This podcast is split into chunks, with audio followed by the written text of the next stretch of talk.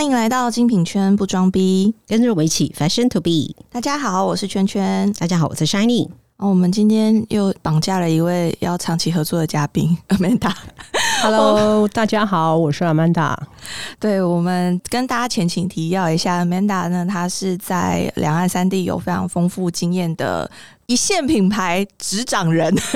曾经成为掌门人。对掌门人。那如果大家有兴趣了解的话，可以再收听我们的第三集、第四集，大家就会知道 Amanda 有多厉害了。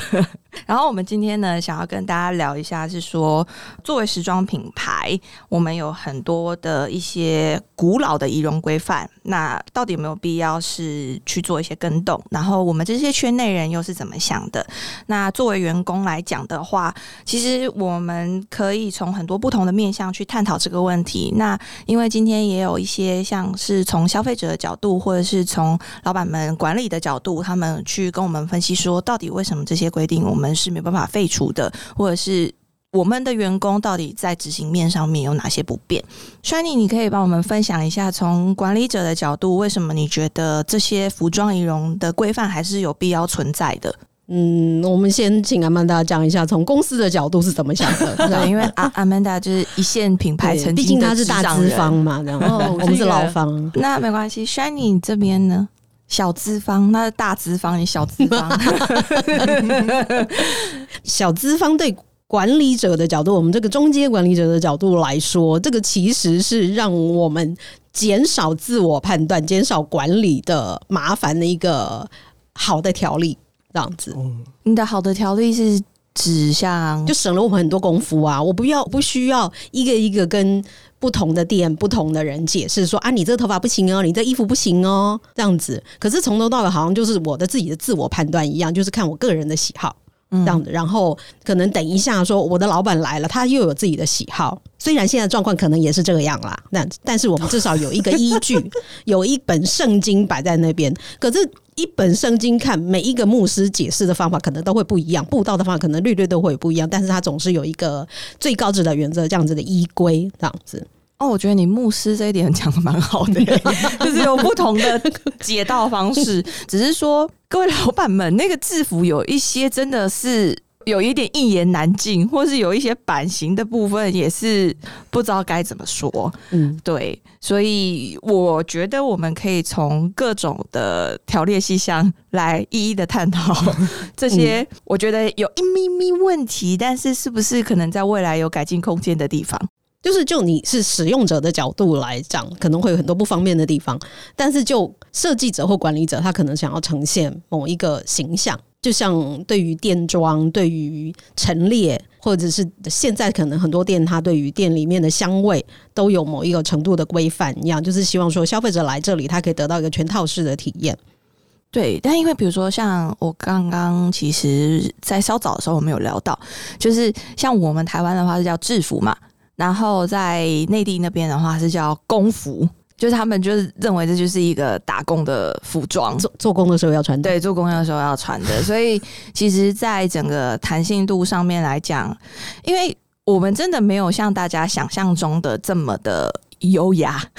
这么的，就是大家可能以为是销售人员，但其实这是一份体力活，呃真的是体力活，而且它是有一点点重劳动。对对，所以就是在这个部分来讲的话，其实一套很方便我们工作的衣服，其实对我们来讲是非常重要的。对，那呃，我们曾经的话，其实像我今天自己个人来讲，像我觉得针织衫就是一个很棒的制服，比起衬衫，嗯嗯，因为我觉得针织衫它其实看起来不会不体面。然后它其实，在活动度上面来讲，它又更方便一点点。Amanda 也有带过针织衫的世界吧？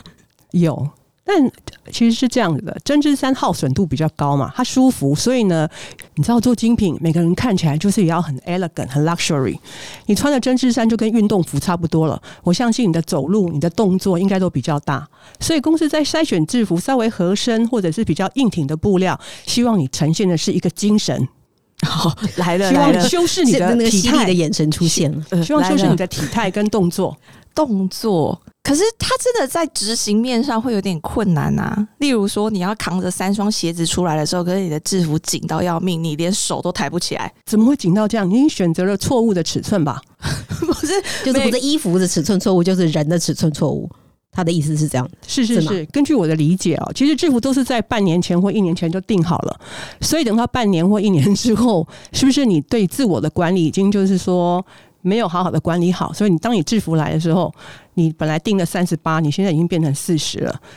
所以就说，可能你拿到不合宜的尺寸，造成你在使用上面会觉得不舒服。诶，那我想要有一个问题，就是说，至少我自己经历的大部分的品牌，它是没有制服试穿这件事情，但是它的版型会有一个很明显的差异。哦，因为正常来讲，比如说像我们有时候填制服，其实我们是盲填的、就是好像过去大概自己穿什么制服，就大概就填那个尺寸。可是来的时候发现，哦，这双鞋子版型偏小。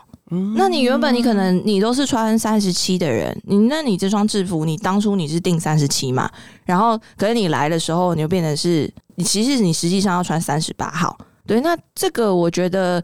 至于就是版型的问题啊，其实我觉得应该说，我经历了品牌，然后到现在，我觉得其实，在制服的套量方面，其实，在现在的时代，应该有一个更进步的方法，而不是说我们就是真的是去盲定，然后定了一堆制服来了之后，也造成所谓公司的管理或者是 operation 这边的困扰。对，因为我定了一堆嘛，就后来发现说，哎，尺寸都不合，或者是说这鞋子是最基本的，然后第二个就是下半身。你上半身有时候还稍微比较好控制一点，但是下半身的版型有时候就是会定的太大，因为你过往你的经验，你就觉得说啊，我定太紧，可能那个穿起来会不好看，或者是说我定太紧，可能我的裤子会很憋，或者是之类的。但是实际上它来的板子的时候，就是哎、诶怎么又会是这样？而且有可能你上一季跟下一季又长得不太一样，就是那个板子的差异会差很多。那你们会认同说，比如说就管理方来说，其实他们窝外是应该要给一套就是全尺寸的标准制服，然后让大家做套量吗？还是你觉得没必要？为什么？小安你要偷笑？我觉得你是受害者啦，所以你对这个方面的那个感触会很深。但是就是就我们来讲，我必须说，我也是某一个程度的受害者，就是我也是负责下定的那一个人。但是的确呢，的确呢，国外大部分的时间，我也必须承认说，大部分的品牌，不管你说多大的品牌，其实总公司那边给的关于制服的资讯，的确也非常非常的少。对你们来说是盲定，对我来说也是盲定。他根本也不会给我们尺寸 measurement，或者是说，就算尺寸一样，但是就像你讲的 cutting 版型不一样，或者是布料不一样，所以每个人穿起来的感觉就会不一样。所以的确对我们来说也是盲定。所以当初定了跟最后拿到的之后，后面我相信都可以经由就是不同尺寸这边中间的调整，等于我们后续要做很多的个人的调整，去解决这个版型或者是穿着上面不合的问题。我觉得这是后面可以解决的，就是后面的应变可以解决前面盲定乱定的这个问题。但是我觉得对你来讲，受害比较深是制服的款式到底适不适合工作，那是现场的人员受害最深的。就像说，哎，我们会认为说，针织衫的确是很方便工作，我那个腋下爱拉多宽都可以，我手举多高都可以。但是可能对老板来讲，他是觉得啊，穿 cardigan 就是一个那个邋里邋遢的一个人这样子。但是殊不知，现在有很多品牌的外套就是改成针织衫了。就是改成 cardigan，而且还很优雅，而且还是一些很优雅的品牌。对，真的 哦，哦就是这一点也是有一些调整了，但是就某一些品牌来讲，它还是想要呈现某一种形象。然后再来呢，以现实面来说，好像说换了设计师就会换制服，就是对对大部分大品牌来说，但是他们设计制服到底是不是给工作穿的？就是他们设计出来这个制服的目的到底是什么？就是他还是想维持这个设计师的某一种形象，或者是说他要维持品牌的形象，还是说他是要为了让你工作，都会是不同的目的。但大部分他都不是为了让你工作的，他就是为了要让你没你有在拆小这个啦。呈现一个活体 model 在店面，对吧？嗯对嗯对，活体对阿嬷这样，对对对，所有的那个销售顾问都是来那个衬托商品的。又衬托，又说衬托这个字啊，就是你要看起来好看才叫衬托啊。对啊，因为有时候跟所以有修改这个行业啊，可是有时候跟挂联墙真的没有差别呢。冠讲的可能就是个人的问题的啦，这样子。哦，那我比较有一些 冠能强的部分。对对对对对，对，因为呃，应该这样讲，我们其实可以更呃，我我先岔开一个小话题，就是客人们也好喜欢问我们身上的东西哦，但我们很多身上的东西都非卖品啊。哦，对啊，客人们那代表我们也是有传达品牌精神成功啊。嗯，是的，对啊，嗯所以客人才会想要我们身上的东西嘛。嗯，所以是不是就是到底你好不好工作，根本不在公司需要考虑的范围之内啊？但是我觉得有一点很棒的是，有一些品牌，它是真的就是他会把他们要卖的商品让员工穿，因为就是他员工就是他最好的传递媒介嘛。但是有一些形象大使，对，但是有一些品牌是分开来的。它的制服是非卖品，然后它的制服是有另外一个产线做的，然后那个产线它的 quality 可能也没有那么好。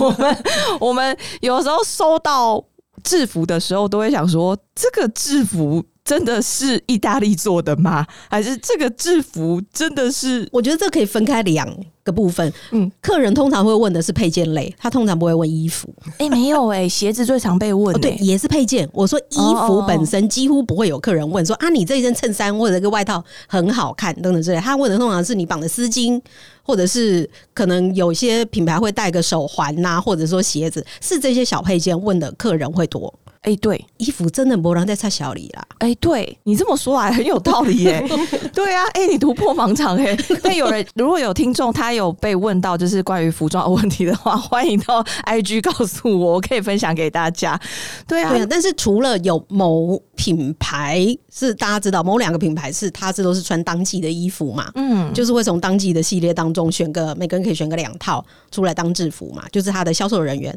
那某品牌是店经理或者是主管阶级可以从系列当中挑出来嘛，这样子，那那是另外一回事，因为那个真的就是跟系列商品是一模一样的。但是其他的话，大部分一定是要分开来的啊、要不然客人会觉得说。靠！你的销售人员都穿的这么好，到底卖我的东西赚多少钱呐、这样子，哦，这好像是也是另外一个思考的面向。那比如说，我们如果一一的一个一个来拆解的话，你们会觉得说头发，比如说在于现在的年代，就是女生要不要绑头发这件事情，到底重不重要？Amanda 用一个很犀利的眼神看着我，我会建议是应该要放宽这个尺度了。如果每个人留长发就要绑起来，你试想一下，你到一个精品店，员工几乎长得都一样。对不对？如果都长发，就因为现在的女孩子还是喜欢留长头发。如果大家都绑头发的话，那我们现在不是希望每个人要有自己独立的特质嘛？尤其是这种啊小销售顾问。所以就这个，如果做头发来讲的话，我会建议是所有的规定可以稍微适度的放宽，但是它有一些条件面，就是可能要稍微说清楚，因为。就我以往的管理，当然那时候我也会希望是绑起来，因为最主要是女孩子头发长会拨头发，那我们看起来就会像搔首弄姿。好，或者是说，因为你在卖场走来走去，你头发太长挡到你的眼睛也不太好。可是现在其实不一样了，你可以透过一些方式或方法，让头发不要整个散落到你的眼睛啊，或者是你的脸的旁边。所以我倒觉得并不需要真的一定要完全绑起来，适度的放下，其实也是另外一种美啦。Shiny 呢？你的想法？我的想法真的就不要披头散发就可以了。哦就算放下来，真的就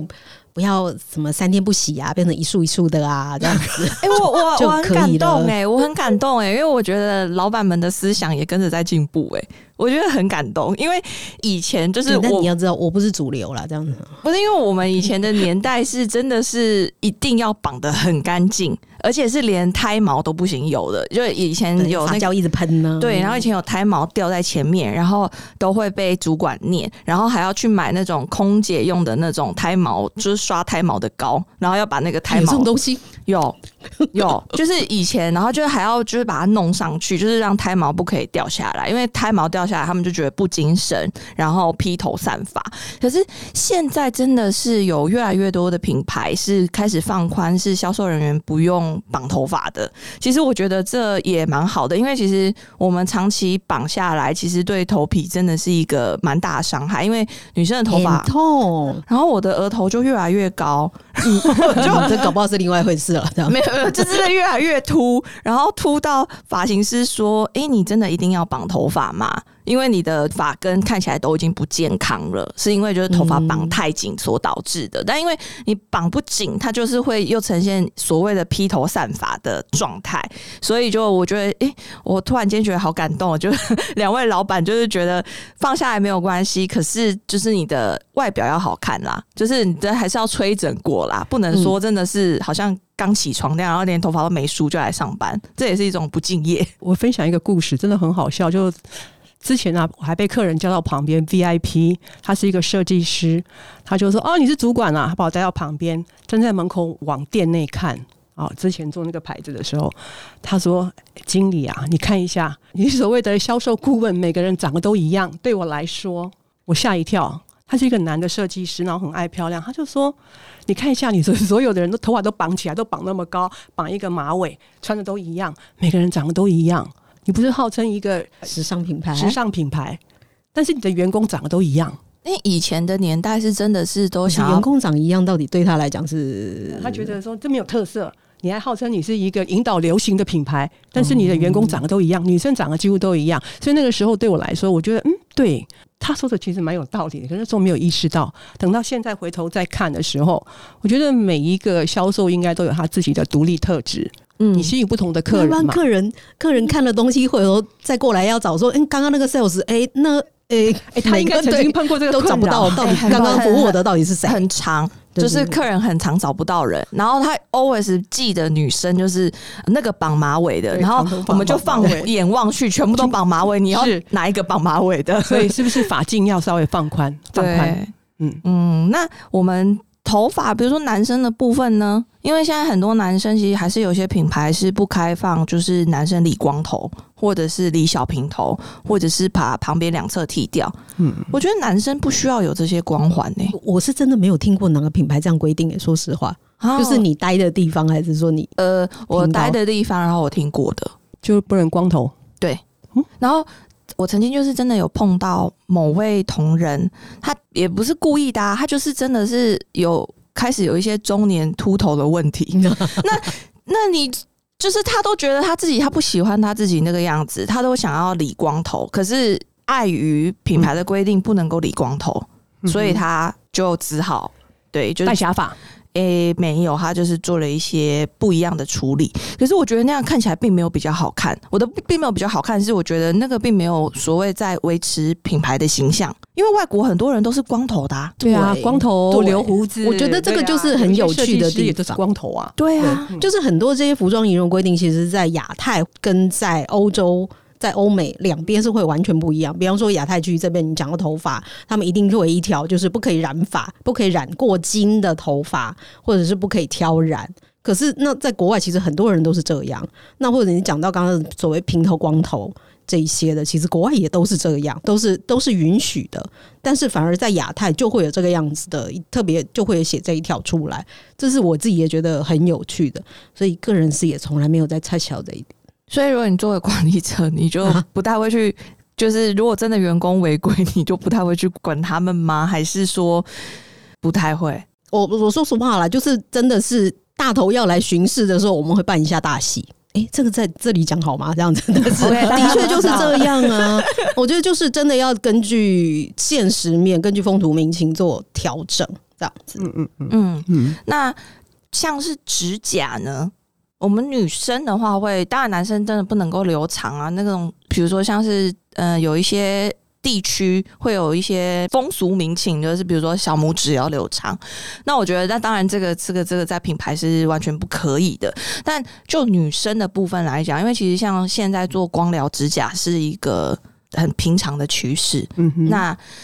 很多品牌到现在还是规定，就是要求要透明色、自然色，然后裸色。像我个人就觉得，像什么透明色可以理解啦，因为就是这这就是就是干净的指甲嘛。那自然色跟裸色，这就是一个很模糊的空间。我觉得它应该就是要给我们一个很明确的规范。我的意思是说，自然色跟裸色，比如说像我就曾经待的品牌就是要做浅粉色，可是你知道浅粉色难度很高哦。对啊，你那个浅粉色你很难拿捏，因为它有时候带一点点白色。然后，如果你要是做完之后，因为有时候你看到色卡跟你做出来，哎，有点有点不太一样。然后，可是你都做了，那那要怎么办？然后可是你服装仪容的时候就会被挑剔，他说哦，你这个颜色太白，或是你这个是白色吧，或者是你这个是米白色吧？居然都要放宽了，为什么还要这么浪费时间纠结在这里呢？对啊，是不是所以我觉得好像其实这些东西是它可以更有弹性的，或者是，但我觉得那你们可以接受做黑色指甲吗？因为比如说像有的品牌就很酷啊，就我来说啦，其实我是比较那个古时候的那个管理者。那时候早期的时候，指甲做指甲没有这么流行，没有什么光疗什么的时候，早期确实对这个要求很多，因为会希望就是不喜欢他们上指甲油，原原因是怕颜色会掉，还有就是不喜欢留长指甲，是因为你卖高单商品，你的手指甲如果太长，或者是那个旁边的死肉，怎么会影响你的商品或刮伤之类的？那现在其实已经很流行了，而且这就像刚刚你提到的，现在做指甲可以光疗，可以干嘛？其实很普通的时候，也很平常的时候，而且我也觉得现在的时尚流行，它就是一种流行嘛。所以做时尚产业，其实我我认同，就是说，其实如果我们放宽这一块的话，其实颜色不要太纠结。那可能有个地方要注意，就是说不要太做花式的。哦，对所以花，你就单颜色什么可以贴花呀，对，不要贴花啦、珠珠啦，还有一个晃来晃去的东西呀啊对对，我倒觉得说，因为你还是要拿东西烘托商品给客人看嘛，所以你有只下一点颜色其实是漂亮的，不管你用什么颜色没。有烘托啊，明明就没有在烘托他就是不希望你抢了商品的风头。哦他要你他要你戴手套啊，所以其实也不会抢、啊。哦，那也没差哦。对啊，对啊，除非嗯除了你卖服饰类的东西，甚至于有一些品牌是你连卖服饰都要戴手套。对，那基本上大部分哦品牌是要求都是要戴手套嘛。嗯对，那很少了吧？现在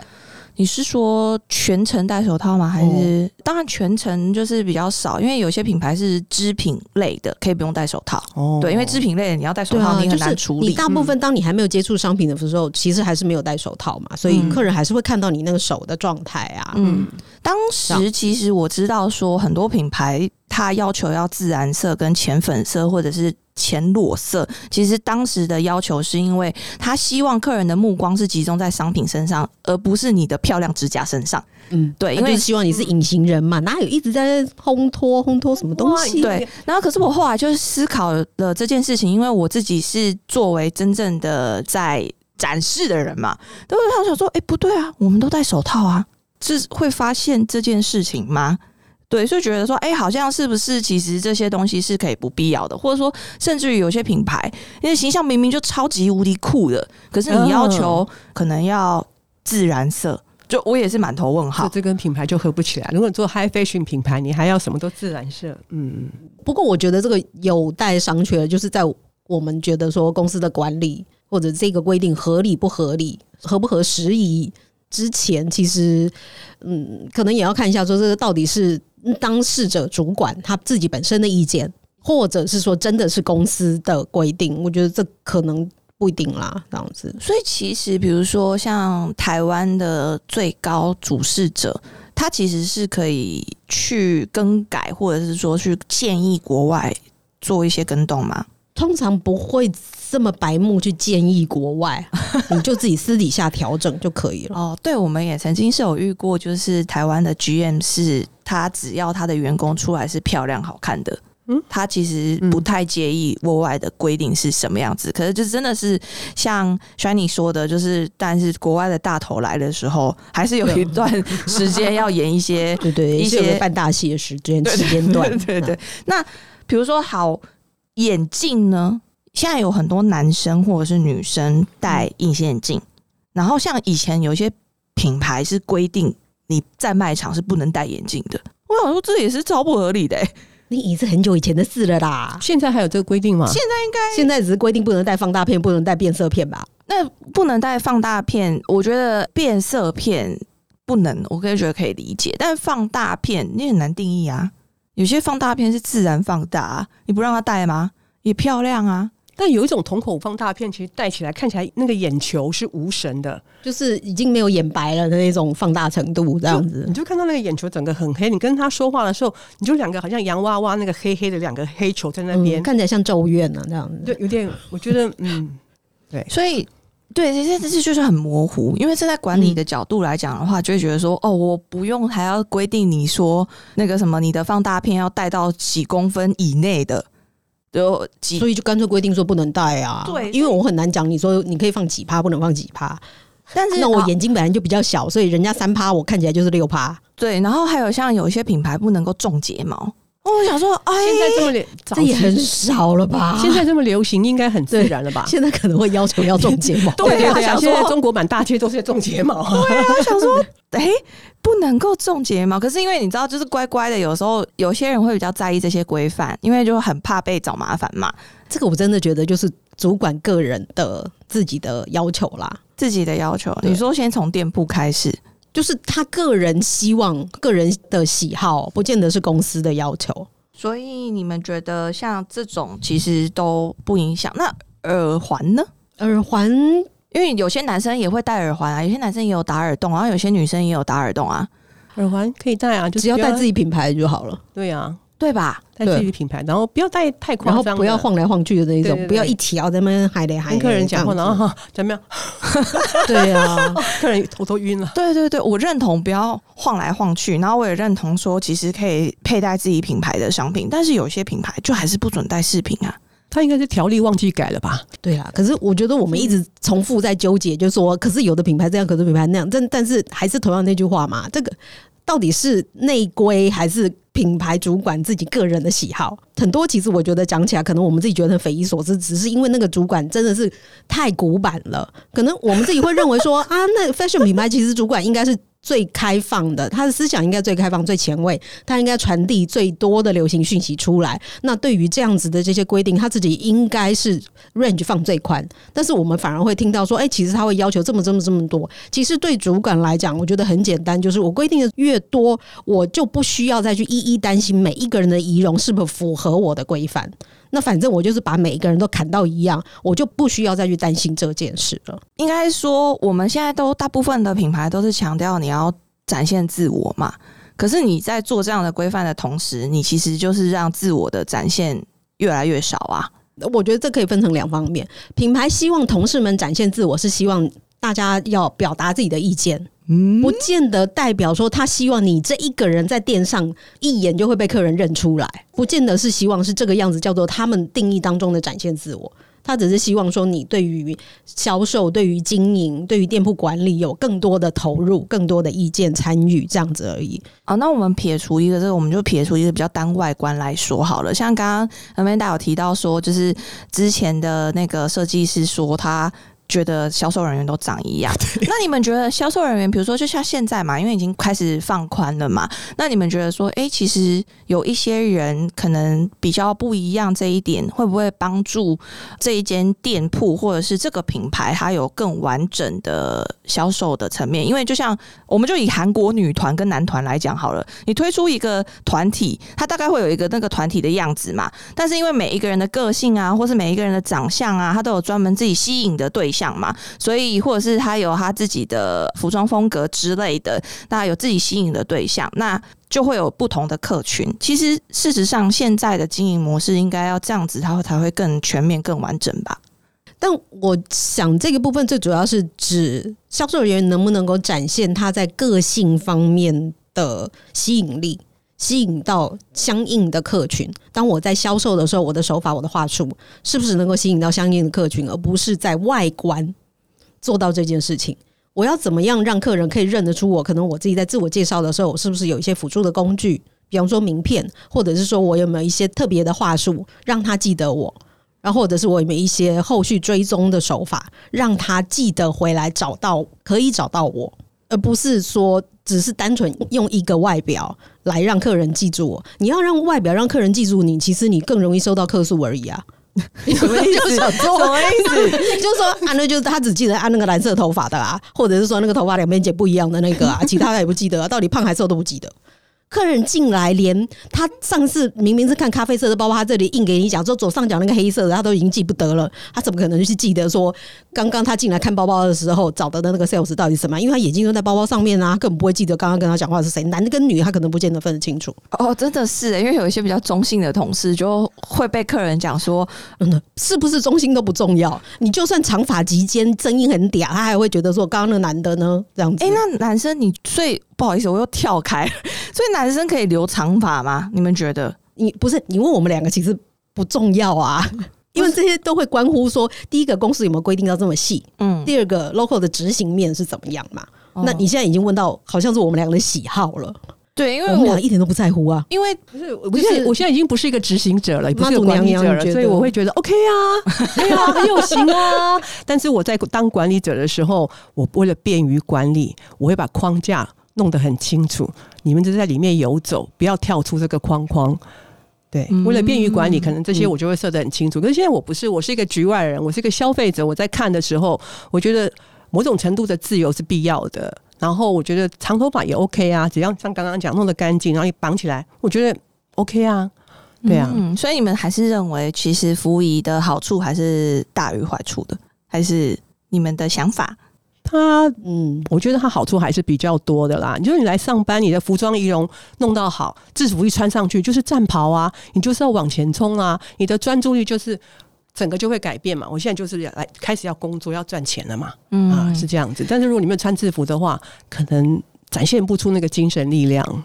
其实我自己虽然是使用者，但我其实也是蛮认同制服的好处还是大于坏处的。因为制服其实真的就是你不用去想你今天要穿什么啊，你就是去公司，然后你就是换上你的制服之后，你其实就是知道哦，我现在这样子的状态就是我其实是一个工作的状态，然后我现在马上就像 Amanda 说的，我要上战场的那种感觉，所以就是也算是一种仪式感啦。所以我还是觉得说。我只有一些些觉得说，哎、设计师们在设计的时候，是不是可以再人性化一点点？就是例如说，有一些真的是不便于这个愿望应该这辈子都不会达成。是啊，因为我觉得真的是设 那个使用者跟设计者永远中间总是会有个鸿沟存在这角。度完全不同。嗯，对，好，因为今天的话，其实就是跟大家分享说，哎、其实现在还是有很多的品牌，它在执行面上是相对严格的，然后还是有一些品牌，他们已经开始的逐渐在放宽，跟着时代的脚步。那也今天跟大家分享了不同关于使用者、还有管理者他们，还有消费者他们不同的角度如何在看待品牌的制服这件事情。希望大家喜欢今天分享的内容。如果大家有任何问题的话，也欢迎你们把想要知道的事情传递透过 IG 账号底线 Fashion to Be 底线私讯留言给我们，这样你们就有机会把你们想要知道的事情录成节目说给你听。也欢迎大家在 Apple Podcast 给我们五星好评哦。我们下次再见，拜拜拜